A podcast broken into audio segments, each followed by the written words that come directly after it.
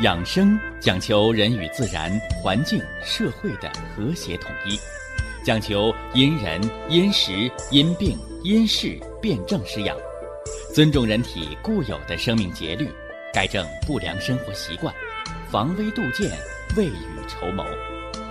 让我们一起学习、感受、实践养生的大智慧，用智慧去把握健康，用身体去感悟健康。用心灵去感受健康的幸福和快乐。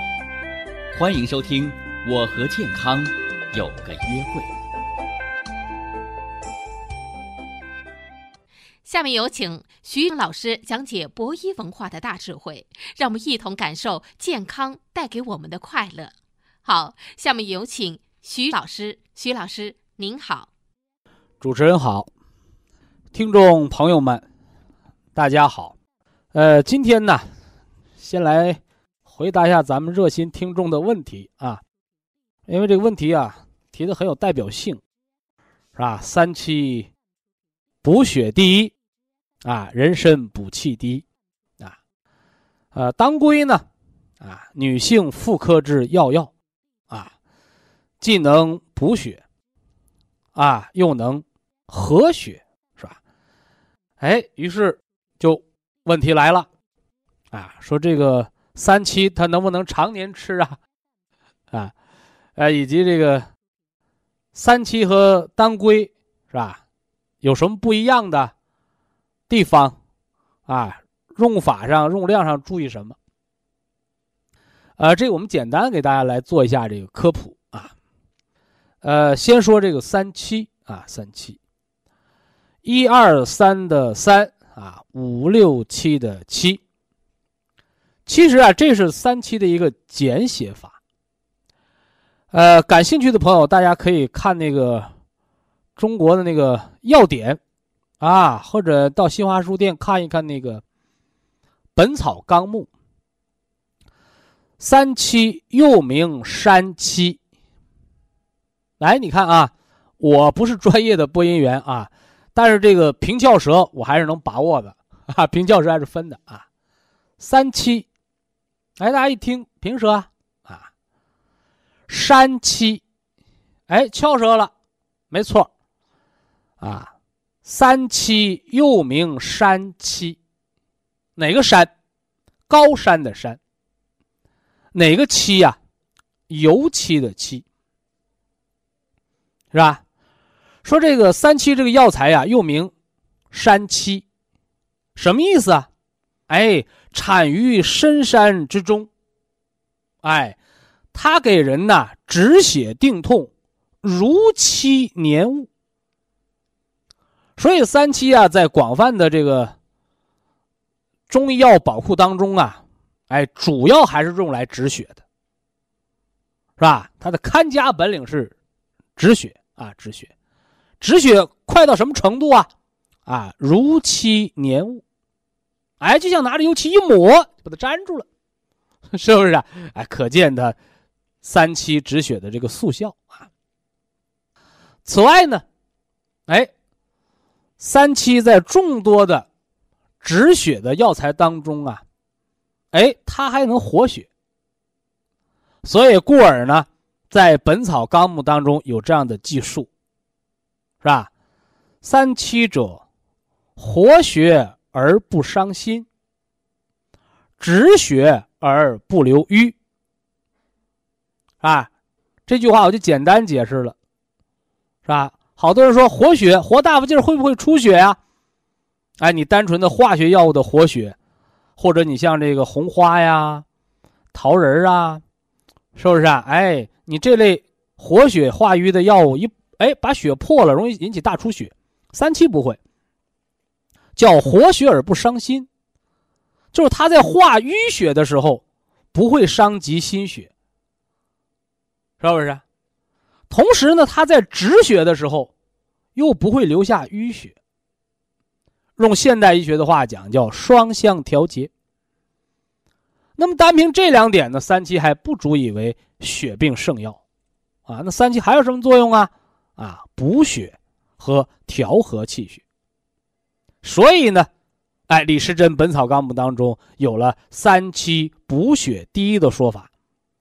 这个第一，啊，这个第一，哎，有着三重含义，啊，一当然就是它快，啊，如期年物，对吧？呃，第二呢，哎，就是它既能止血，又能化瘀，而且不为过。说白了，就是它的优势叫双向调节，啊，不会活大发劲儿了，也不会形成血栓，这是三七的生物妙用啊。那第三个优势呢？哎，不但活了血，不但化了瘀，哎，又能防止出血，好在什么呢？哎，还能补充气血。所以补血不单单是把这漏血的地方止住，哎，还能让人体生化新的气血，养和气血。那么至于三七能不能常年服用，我的回答是没必要，是吧？因为三七是药材呀，是不是啊？是药材。那么在云南呢、贵州啊、广西这一带啊，现在广为种植啊，广为种植。啊，而且以云南文山的三七最为地道，是吧？特别近些年来，随着科学的发展，啊，已经推进了三七的药食同源的进度，是吧？在更多的保健品呐、食补产品当中啊，都添加了啊，都不错啊。但是，啊，祖国中医讲啊，说人呐，不是吃药长大的，是吧？人是吃饭长大的，所以这个药材好。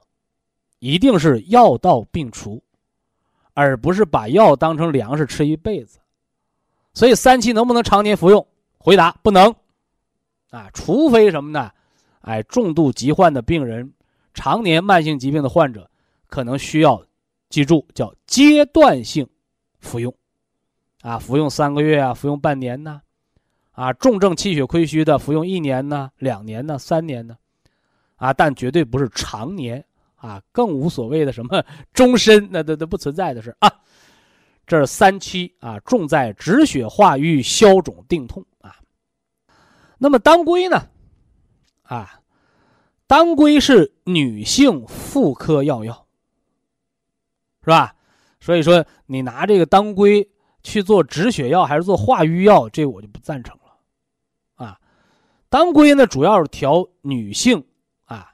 气血不和，啊，或者女性肝血不足、气血亏虚之症，是吧？我记得我给大家讲过这个当归的这个典故故事，是不是啊？当归不归啊，欺嫁他人，是吧？采药的，采药的这个这个药农，是吧？年轻小伙子啊，为了采食这个什么呢？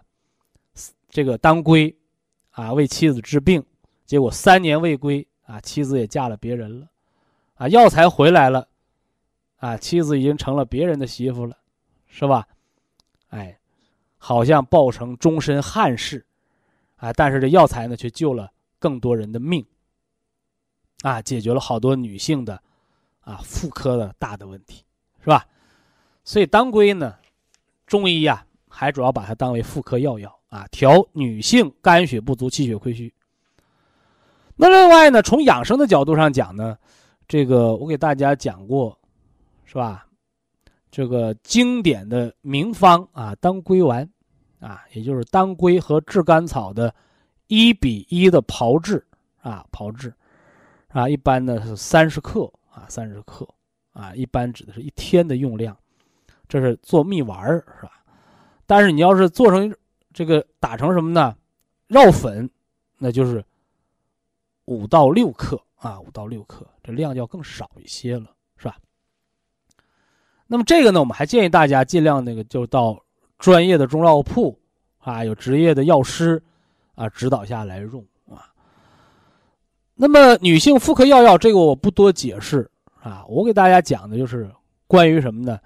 你像那个肝硬化是吧？肝硬化腹水是吧？肝纤维化。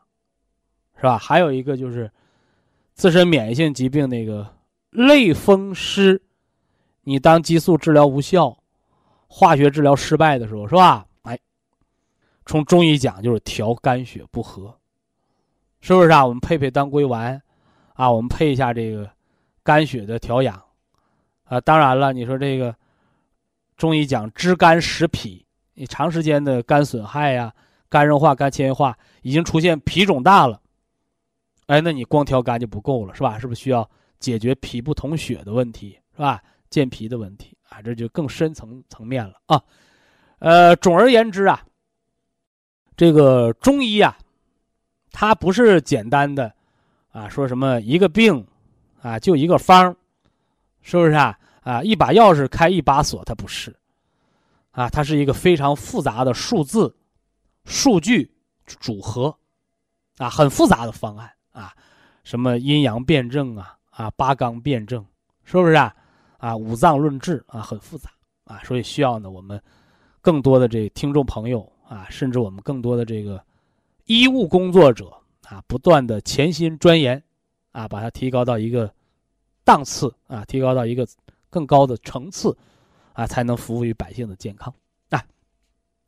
这是咱们对这个听众朋友的关于三七和当归两个问题的一个解答啊。另外还提到了啊，这个下肢静脉曲张，哎，你看他。自己也知道哦，肝血不足，是不是啊？静脉血管弹性吗？是不是啊？啊，常年腹泻，哎，那是脾肾阳虚，不能化湿，啊，不错啊，不错，啊，一伸舌头，舌下静脉血管鼓大包了，哦，知道心肌缺血，是吧？肝血不能养心，是吧？调和肝血，是不是来点铁皮石斛啊？啊，敲打肝胆经啊，是吧？哎，挺好。啊，挺好，所以知识是个积累的过程啊。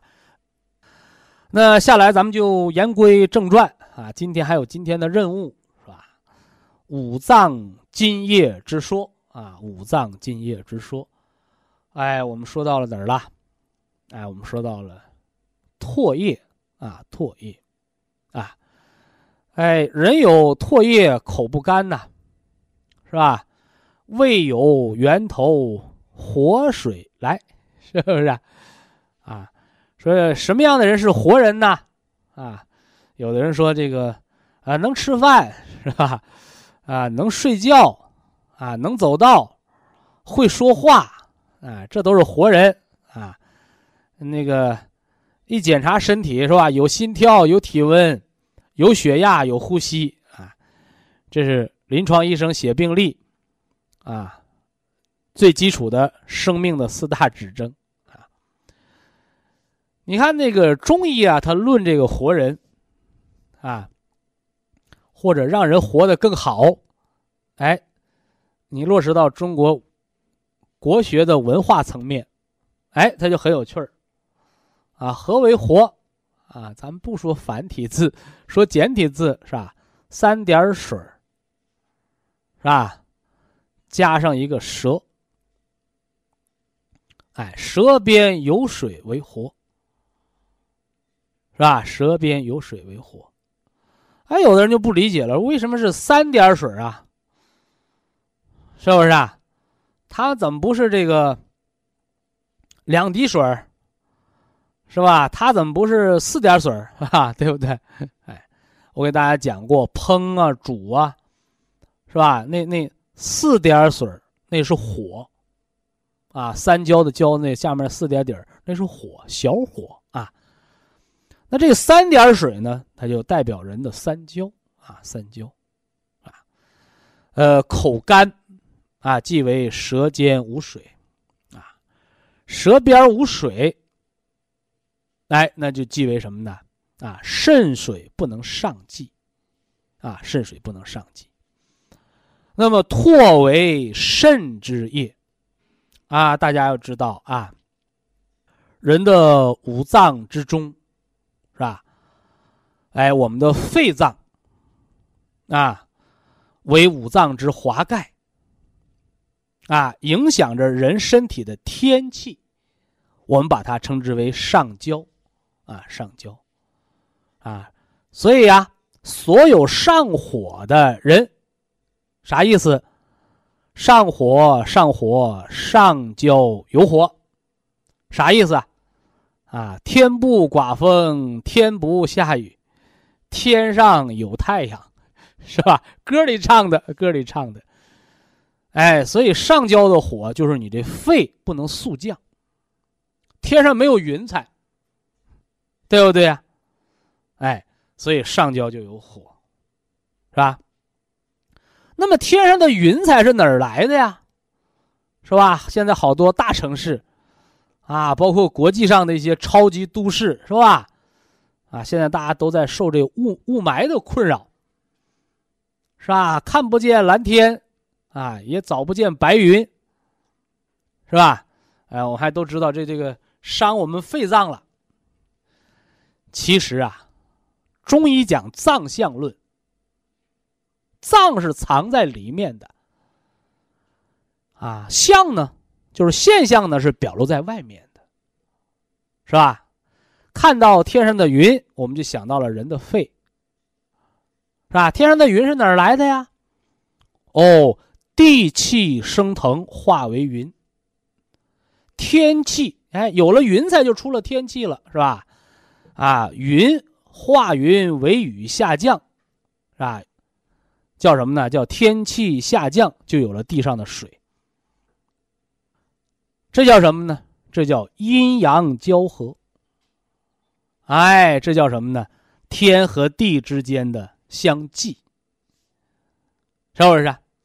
所以说呀，啊，现在这个水泥路越来越多，是吧？人越来越不接地气了，你地气升腾不起来，就没有天上的云，是不是？你天上的云它老不下雨，它就不能什么呢？洗涤空气当中的尘埃。那地上它就没有水，它就会闹干旱，是不是？这和人是一样的。所以上火，如果你只看到了哦，上火上火上焦有火，你只看到上焦层面。我就只能告诉你，你还是个叫初级的中医爱好者，哈哈，爱好者是吧？你还算不算不上这个中医养生的啊？五脏营养调理的入门学员，你算不上，算不上。啊，一说到上火，我们就想到哦，我是不是下焦的肾精不足啊？哎，你看他，但凡知道肾水不足的人，我告诉你，啊，观上而知下。是不是啊？哎，听话要听声嘛。哎，锣鼓听音儿嘛，听话听声。哦，我一说上火，哦，光知道上焦有火的，哎，你才是个爱好者啊。同时知道上焦有火，知道下焦津液不足不能上乘的，哎，告诉你，你算入门学员了。那么下焦的水怎么才能上升为云？怎么才能上升到上焦来去扑灭这个火？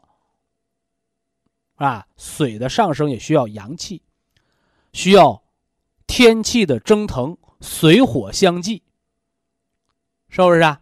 下完雨，哎，太阳一晒，哦，有彩虹。太阳一晒，啊，地上的水干了，变成了天上的云彩，这都是水火相济的层面。你到了第三个层面。就是水之能生，它是有阳气的承托，哎，你这才算什么呢？中医的入门了。你看看，所以什么叫入木三分呐？你只看到了现象，你只是个门外汉。你看到了里边的机理，是吧？阴阳对照机理，啊，你算入门。你看到了本质。哦，你看到了本质，肾主人一身之阴阳，哦，你这才能算个行家。所以养生啊，你看，啊，有人听我节目一年的，哈哈，半年的，啊，哎，我们摘掉一盲的帽子了，是吧？我们是初级的入门学员，不错啊，啊，我听了三年五年了，是吧？我现在九十岁了，啊，我八十五岁了，是吧？我原来半条命，是不是啊？我我现在，啊。健康无好老人，是吧？这都是科学教育啊，科普知识它的一个成果的积累啊。所以人不能什么呢？稀里糊涂的活啊，人要活得有文化，是吧？人要活得有品位，是不是？啊，活得有质量啊，活得有质量。所以这样一来呢，唾为肾之液，啊，《黄帝内经》里边的话啊，肾主人一身之阴阳。啊，为什么主人一身之阴阳啊？主人一身之阴，肾主水，是不是啊？又主人一身之阳啊，命门之火，主水纳气。什么叫纳气呀？是不是啊？大家都坐过那个公交车啊，那个门一关，呲，冒个气，那是气压把门关上了，对不对？哎，它得有气压才能把那门关上。什么叫肾不纳气呀？哎呀，我打个喷嚏就尿裤子啊！哈哈，我这大便一来跑晚了，就就就就，啊，就改到裤子里了，把不住门了，是吧？这叫纳气啊，纳气。所以肾为人的先天之本，啊，主水纳气，主骨生髓的道理就在这儿。那么我们后天如何的来培固这个先天呢？你大家一定要知道啊，后天先天不是你画一道界限，是不是？小孩上上学课桌画个界限，你别过界啊，你你别管我，我也别管你，是不是？啊，老老两口打架啊，你别管我的事儿，自己管自己。你看，那都是小孩子脾气，是不是？他都是有关联的，啊，他都是有关联的，是不是？所以后天啊，先天不足，后天养。是吧？三分天注定啊，七分靠打拼。所以养生对身体到底能影响多大作用啊？是吧？百分之七十，啊，百分之七十，啊。所以养生对后天，通过作用后天，它改变不了先天，但它影响先天。那就像我们先天禀赋不同，但是后天学习之后，人的成就。是吧？人的意志，是吧？人的能力啊，都是不一样的啊，都是不一样。那么这个唾为肾之液，这个唾液啊是肾精的表现，所以不要把它白白的浪费掉。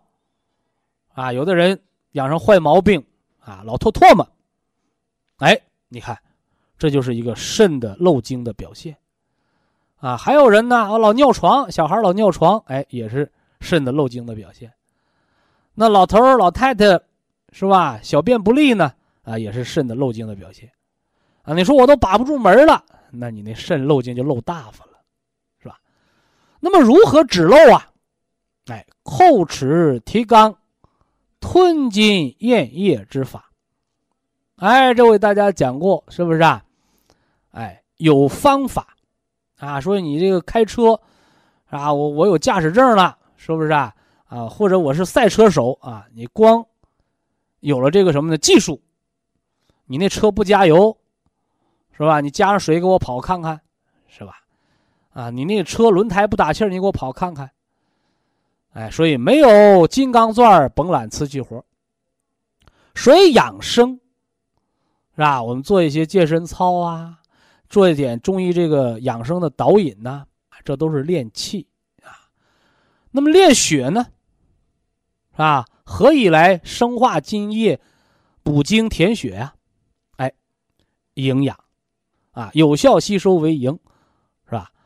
合理利用为养，啊，所以五脏的营养调理，肾脏的营养调理，啊，唾液不足、口干，啊，无津液，啊，肾精的培固，啊，肾脏的营养的调理也是尤为重要的。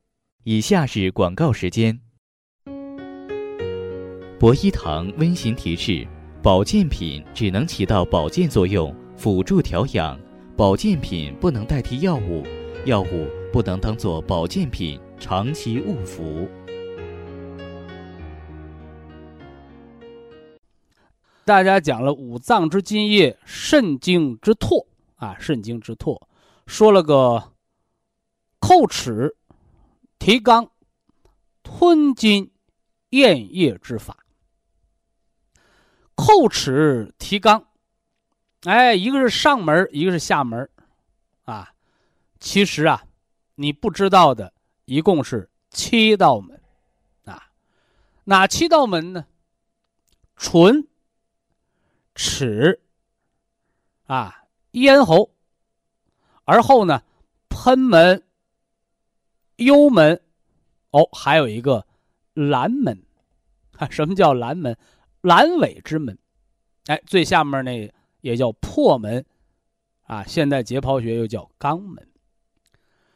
那人生这七道门呢，一定要开合有序，啊，吃张有度，是吧？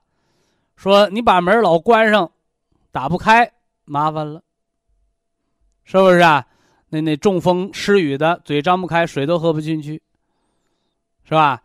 那幽门关上，胃老不排空，胃老胀气也不行，啊，您那门老开着，关不上呢也不行啊，是不是啊？哎，搜便不止，是吧？阑尾发炎，你看，啊，这都撕开合。那么叩齿提肛、吞津咽液之法，哎，为什么要讲这个唾为肾之液？讲这个提肛操的时候，要提前给大家讲《黄帝内经》的养生之心法呢？人呐，做什么事儿？一定要用心啊，尤其是做叩齿提肛操的时候，啊，注意力集中，哎，全神贯注，这样呢才能，哎，生化肾精之液，才能有这个唾液的生成。而后呢，要用舌头呢在口腔当中不断的搅拌，是吧？直至呢津津玉液满是口腔了。啊，您再分三小口，把它咽下，是吧？的第一口津液呢，它补润的是下焦，啊，补润的是下焦。呃，第二口呢，润的是中焦脾胃，是吧？呃，第三口呢，养的是上焦心肺。所以啊，有的人说我就爱上火，是吧？口干舌燥，眼睛干，是吧？那这样的朋友，你那吞津咽液之法，你把最后那一口啊多留一点，叫分三小口，缓缓咽下。哎，这也是中医通过什么呢？哎，养生操，通过呢调整五脏经络，包括什么呢？这个气血的运行，来达到。自我身体调养的一个过程。传统中医文化当中称之为中医导引之术。导，导者就是什么呢？哎，来指导方向。那么人的身体的指导的核心是什么？是吧？你出去旅游，你跟着导游走，你不会迷路。那人呢？人要跟着心走。啊，心神不要迷乱，所以我说了，叩齿提肛操的时候，哎，人一定要什么呢？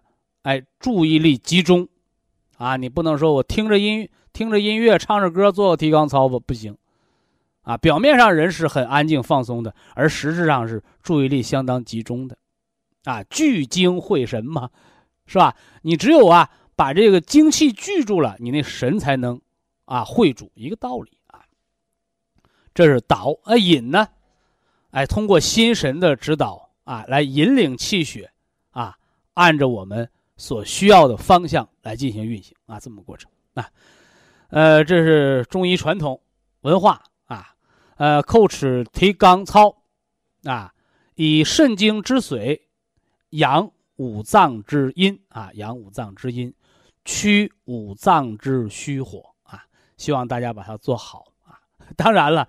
我们做一个中医的养生导引的方法，啊，包括我们做一个中医的点穴按摩的方法，它都不是吃止疼药，是不是啊？啊，吃上了我就不疼了，啊，没有这样的立竿见影的作用，是吧？它都是一个循序渐进的作用，啊，就像我们种庄稼，是吧？你把庄稼。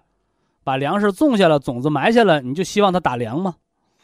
啊，不是的，啊，它有一个什么呢？啊，孕育生根发芽，啊，开花结果啊，它一个是需要时间啊，一个需要耕耘啊，呃，这事儿呢就简单这么一说啊，这叫承上啊，那下面要启下，是吧？呃，其实啊，我给大家说的这个《黄帝内经》的养生心法，这个心不是新旧的新。啊，说咱们读了几条《黄帝内经》，好家伙，你把《黄帝内经》推倒了，重新来，是不是啊？你又起一门派，那不行。啊，这个心是我们的心脏的心，啊，用心的心，啊，也是感悟之心，也就是告诉大家呀，学习嘛，啊，读古代圣贤的经典。啊，老一辈人读书讲，书读百遍，啊，其义自现。你光明白了这里边的义，你知道了这里边的理，哎，这都只是读书的第一重境界。啊，读书明理，读书见义，这是读书的好处，不假。但是呢，读医书，是吧？特别是读。《黄帝内经》这样的经书，啊，经师子集啊，何为经？啊，可以万代传承的东西，那一定要悟其间之道。所以呀，读《黄帝内经》，学《黄帝内经》的养生，绝对不是依着葫芦去画瓢，是不是啊？哎，我灶里边抄两个方子，是吧？我人为的制定一个学习计划，是吧？定上闹钟，几点起床，几点睡觉？不是，哎，他是要恢复人的本能，是吧？使《黄帝内经》的养生文化能为我们大众养生所用。哎，那这就是一个什么呢？哎，悟道的过程。悟者，我心所在。哎，就是真心感悟到了这里边的养生的智慧。理解了这里边的心神，啊，理解着这里边不是单纯方法层面的东西，是不是啊？养生讲道法术器，是吧？哎，你知道养生之道，遵循之道才会产生方法，而后方法呢落实到具体的技术，啊，落实到了具体的什么呢？这个这个物件上啊，器嘛，何为器？啊，你洗脸盆就是个器，是不是啊？泡脚盆也是个器啊，就是零件了。所以，不要只重视它的外在的物质形态，而而其中的这个精神层面的文化是很重要的啊。那么，《黄帝内经》养生心法是为了让人健康，是为了让人长寿，啊，是为了让人不得病的。啊，方法。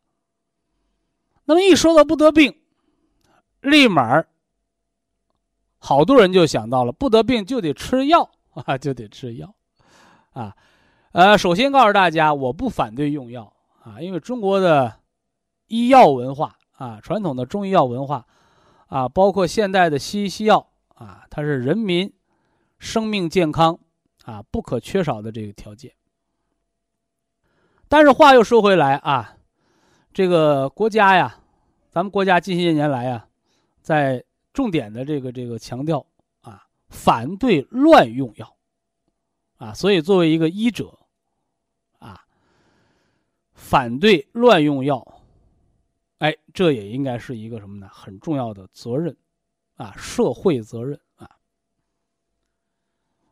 那么什么是乱用药？就是不该用的乱用，是吧？该停的不停，啊，换而言之来讲，就是人们对药的过分的依赖、过分的迷信，是吧？过分的夸大了某个物件的能耐，哎，这是人们养生当中现在存在的一个偏差。所以怎么办呢？啊，这条道走偏了，那咱就得从头给大家理顺理顺，是吧？这条路的发源地，啊，那句话怎么说？叫不忘初心，方得始终啊，是吧？我们吃药也好，我们吃保健品也罢，我们养生也好，我们干什么的？是吧？我们不是为了长生不老，那么养生要呼唤理性，啊，呼唤理性。那么这个药从哪儿来呀？哎，现在大家普遍了解的一句话，叫“药食同源”。是啊，药和食物都是往肚子里吃的，啊，是因为他们都往肚里吃。他们的发源是一样的吗？啊，不是的。实际上啊，药它是从人的食物当中分离出来的。啊，因为最早的原始人他不懂什么叫药，他只知道吃饱了不饿，是不是啊？哎，他只知道吃了人才能活。哎，正所谓民以食为天。所以呀，不管是中国还是世界啊，饮食文化，它一定是远远的要什么呢？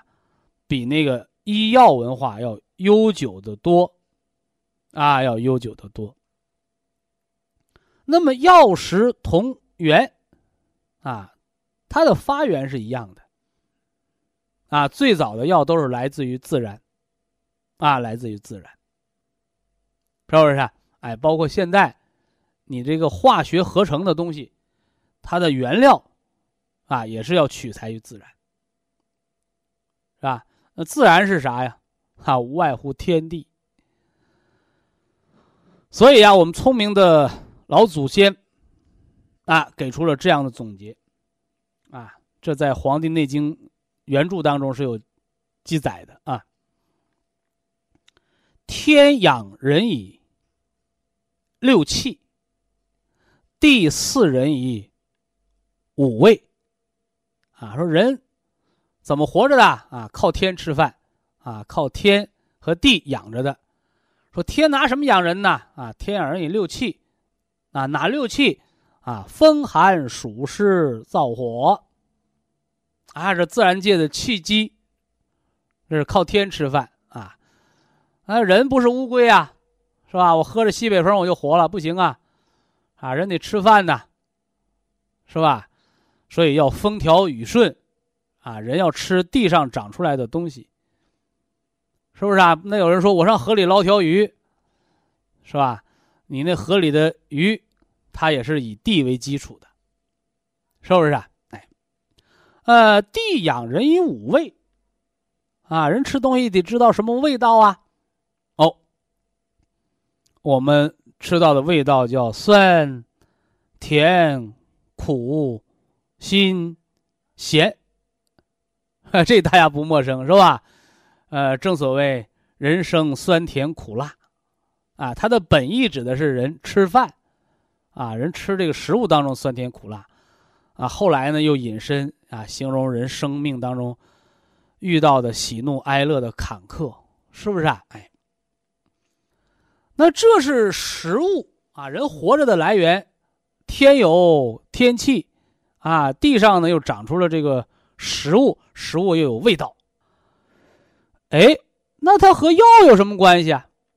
哎，这告诉大家啊，不管是中国的传统饮食文化，还是中医的传统的这个中药文化，说食补也好，说药疗也罢。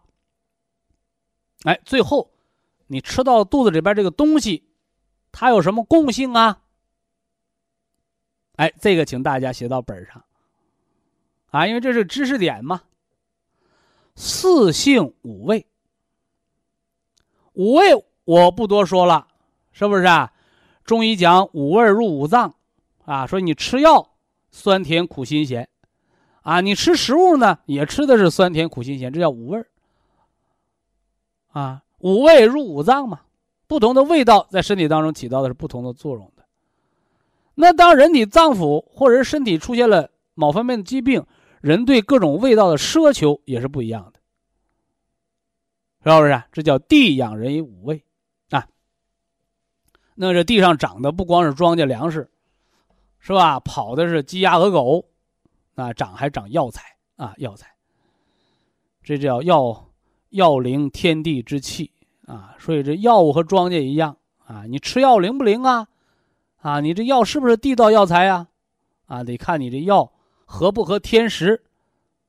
是不是啊？啊，符不符地气？哎，所以叫道地药材。哎，道就是法了天地自然之道啊。那这个四性呢？啊，你看好多人，他都知道啊，我吃那个补药容易吃上火，啊，我我我吃那个泻药呢，容易泻的寒凉，你看他都知道。你到让他具体总结，他就没有条框了。其实复杂吗？不复杂，啊，大道至简，道不远人，啊，越大越深的道理都在百姓生活当中。啊，那为什么你是百姓啊？是吧？你怎么不是医学家呀？是吧？你怎么不是养生学者呀？哎，因为百姓日用而不知，是不是啊？啊，你光知道用，你不知道研究，啊，正所谓隔行如隔山嘛。啊，四性者，寒凉温热，是吧？啊，也有的人说啊，还有一个平性，是吧？又叫五性，啊，那寒凉温热我不必讲了，是不是啊？哎，这就是食物当中的偏性嘛，哎，也是药物质偏性。是吧？就像我给有些人喝那个那个陈皮干姜红枣汤，啊，有人问我啊，会不会上火呀？是不是？哎，他担心里边有热的东西，啊。其实啊，这就产生了后来的中医的组方。啊，药物有寒凉温热，但是那药物它没有计划生育。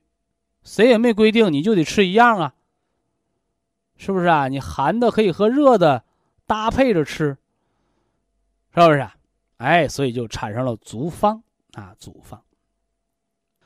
说到组方这儿啊，传统中药组方这儿啊，我先给大家讲一讲这方面的知识，啊，以便于你日后啊，你是用药啊，你是吃保健品呢，啊，你就能看到这里边的门道了，是吧？啊，叫君臣佐使，是吧？何为君？啊，心为君主之官，百病皆由心生，是不是啊？所以养生的核心是养心，因为人的一旦起心动念，你这个心理思维想法出问题，那你就指挥身体五脏六腑犯错误，就会得大病。所以心病是最难医治的。是不是？啊哎，那么药物当中呢，这个君药，它和人的这个心神是一样的，啊，它叫主，啊，所以说你给人用药也好啊，你吃食疗方子也好，啊，你一定要知道这个主，哎，谁是主啊？叫君臣佐使。臣我不用多讲了，是吧？你一个人当皇帝，你旁边。一个帮你的没有，那叫光杆司令，嘿嘿没啥用，是吧？一个好汉，三个帮，是吧？一个篱笆还得立仨桩呢，啊！所以臣者，干什么的？哎，来辅佐他，帮助他的，啊，帮助他的，这大家都比较理解，叫主要和副要，或者叫主要和次要，是不是啊？包括我们吃饭叫主食，啊，什么叫主食啊？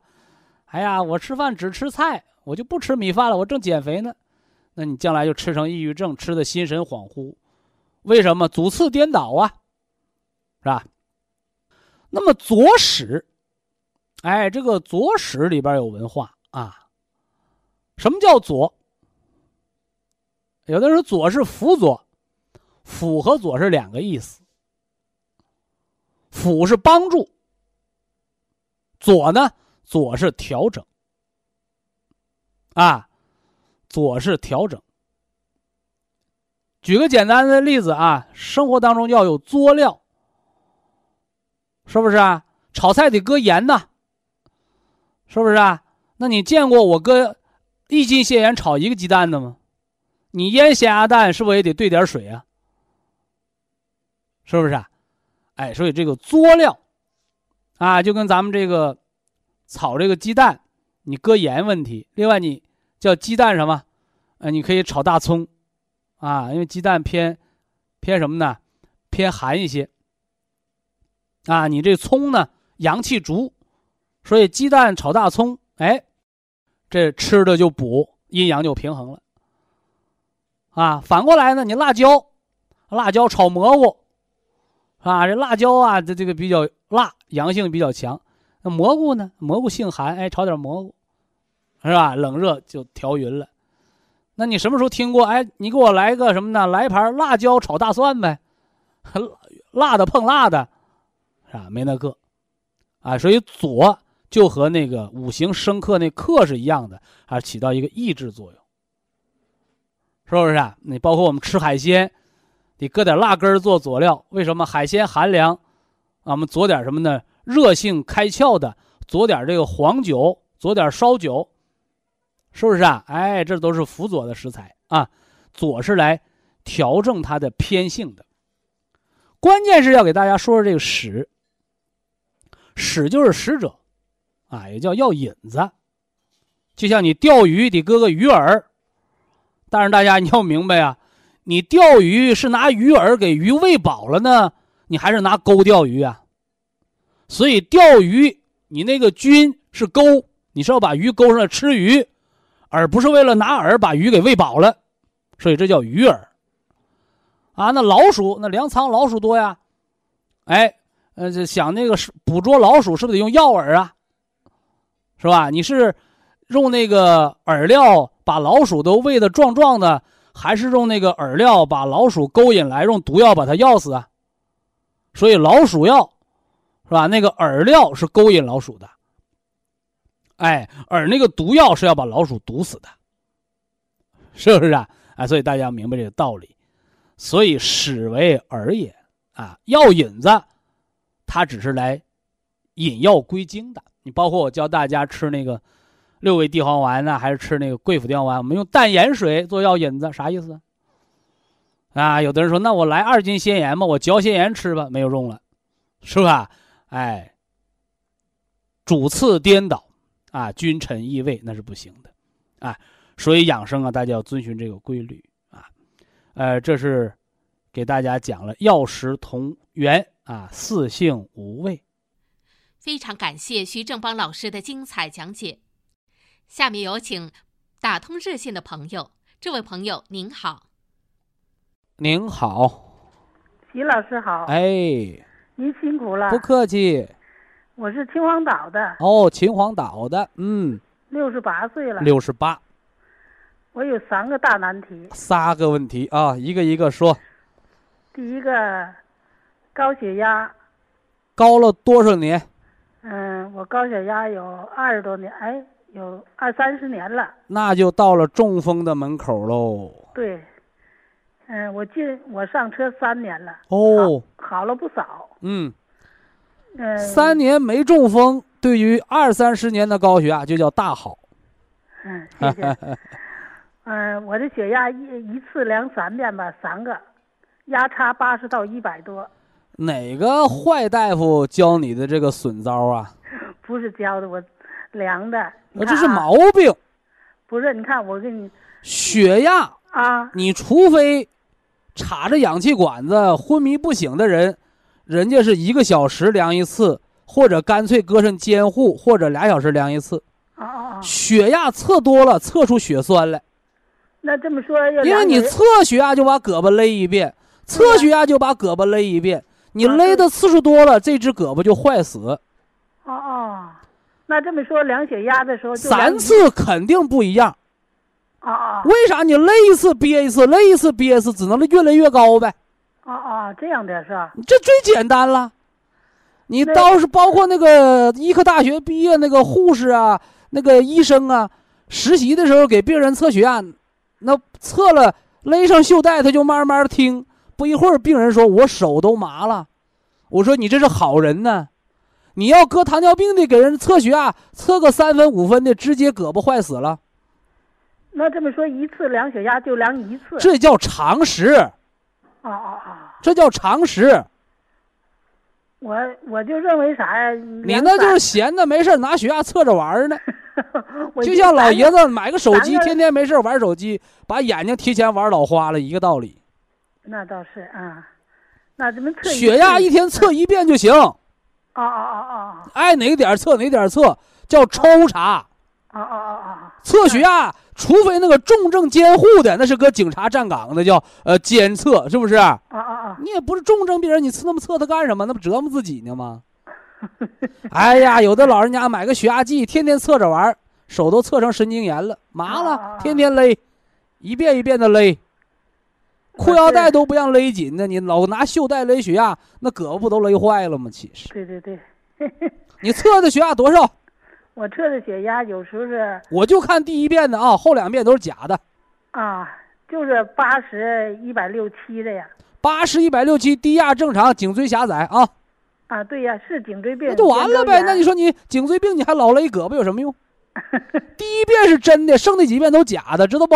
啊，知道了，知道了。哎哎哎，啊，这是第一件事儿。啊，那个肩周炎，那个肩周炎和颈椎病都是相连带的啊。那手麻，就像腰椎病和坐骨神经痛也是连带的啊。哦哦哦哦。手是十个指头麻，还是十个指头挑着几根麻？一个就是左手五个手指头麻，嗯，那就颈椎呗，是吧？啊啊，颈椎。你要是血粘度高的，那十个指头尖都得麻啊。哦哦哦哦。哎，挑着麻就是臂丛神经型颈椎病啊。啊啊啊，知道。哎，这镇磁疗枕得撞大树，睡觉前搓脖子。啊啊，对对对，坐着呢，坐着呢，嗯。我听了半天还没听着大事儿呢，你得说大事儿啊。就是手脚冰凉。到手脚冰凉啊，肺有虚寒，那个，那个风湿和类风湿，手的关节都变形了。哦，看看看看啊，这这大头在后面呢啊。以前以前连身体都凉，现在就是有点不怕冷了。嗨，这就是跟大树一样。嗯。你的那个躯干就是树桩子。嗯。你那胳膊腿就是树杈。你那手烧的、脚烧的，就是树叶呗，对不对？对对。嗯嗯。天山雪莲按两包吃啊！哎哎哎！哎，天山雪莲按两包吃，哎。对。你这个病就别说上火，明白不？你那个火都是虚毒。你要老太太能上点火，你这病还能好。你要天天吐凉水、后腰拔凉，那这病就甭想好了。所以说，有的老太太，哎呦，我有火呀！你哪来的火？火力不足了。我眼睛花的厉害，那就肝肾亏的厉害呗。那就补肝。你现在得分呐，你现在晚上起夜不？晚上不起夜。哎，这么说明肾好。因因为啥？我调我糖尿病、肾病、眼病，这都是的。那谁给你肾病整好还不起夜了呢？就在这三年之内调的吗？我就等你说我整好的呢。咱不是抢功啊！啊不你你你糖尿病，你到医院打半个月针，你什么肾都打毁了。我告诉你。啊，我这那个气管炎也是在这儿调好的。哎哎。肺气肿。哦呦，好。我气管炎都五十年了。你现在这说话，谁敢说你肺气肿？我跟那肺气肿的唠嗑，能听出来拉齁。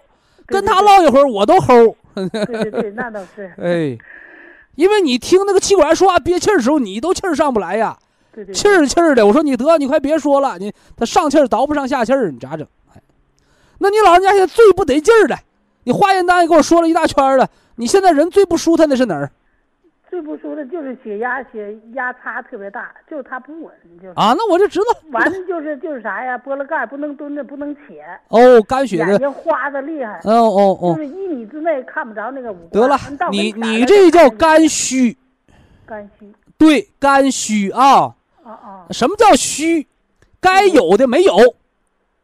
你说俺们家该点灯，你没有电吗？灯不亮呗，叫该有的没有，叫虚症。那有的是实症啊。什么叫实症？不该有的有了，天天发脾气，没事老老发火，那该呃不该有的有了，那是实症。你这是虚症，虚就得补，实就得泻，对不对？对。虚则补其母，实则泻其子。你这到五一节期间，你不感冒不发烧，哎，你这关就过了。呃，明年就别明年了，今年再犯病什么时候？立秋你不犯病又好一年，我告诉你。那徐老师，那个那个啥，那个就是新出了那个降血压那个，你说我还用吃那个不？你先不吃它，人家是给肝阳上亢吃的，你是肝血亏，啊啊！你这个不凑热闹啊！哎什么样人吃呢？癫痫的、帕金森的、脑萎缩的、中风、胳膊腿儿胯框拘挛的！是坐那手就哆嗦的，那叫肝风内动。你这叫肝血不足，你没到那程度呢啊！啊啊！另外，你这个高血压过一百六吃药，不过一百六别瞎吃药。啊是是是，你现在不算高血压，知道不？还不算不算高血压，不算高血压。哎，那你说我不行，我非要吃，那你这个药是吃什么时候吃？你晚上吃四粒儿，吃四粒什么呢？可以吃四粒这安泰吗？管你睡觉的吗？啊啊啊！因为它不会给你降低的，本身安泰就是血压双向调节的，啊，它里边酸枣仁、天麻、罗布麻，它对血压都是双向调节。你睡觉好了，对颈椎不有好处吗？因为你下一步容易产生肝风内动，你没到那个程度啊啊，啊啊！那知道了。就吃四粒，不多吃啊。因道了人家说，人家都吃一粒儿加药就好使的，我吃你这四粒还不如人家那一粒的钱多，我能有那个好使吗？一定记住这个道理，不管是药还是保健品，一下子让你吃一大包的，完了花钱还不多的，这都叫好药。一次就吃一粒儿，甚至一次吃半片儿，一下子把血压整低的，那都是毒药。因为多它不就安全吗？对对对。它能调节。你看有的那西药用半片儿用的人直哆嗦，用的休克了，那毒性太大。对对。就就咱们老百姓别指望着说我把我全身的病都吃好，不可能。你就是吃的我得劲儿，舒坦不犯病儿就得了，就得了。就这是个养生的原则。今年比去年强就是好，今年和去年差不多也就算赢了。啊，对对对。啊，这咱们不能编瞎话，啊人人说话得得给自己的话做主，不能说空话。啊啊！特别你这个三年调整好了，你就稳稳当当的按这条道走，不要乱换，不要乱打针，不要乱换套路，啊对。别跟着人家赶时髦去。我也去冲个血管吧，啊。是不是啊？那冲的中风脑梗的可多了去了。对对对。你现在防的很稳定，很好。嗯嗯。哎，完了每年做个体检，哎哎。要是家里条件好的，五一查一次，十一查一次，对不对？家里条件一般的，那你就八九月份查一次。啊对。你看检查一次也不少花钱。啊，谢谢。是不是？徐老师。我祝您老健康啊！哎。你的大难题都解决了，小问题咱慢慢调啊。哎。手脚热了给我来电话。哎，谢谢谢谢徐老师。再见啊。好，非常感谢徐正邦老师，我们明天同一时间再会。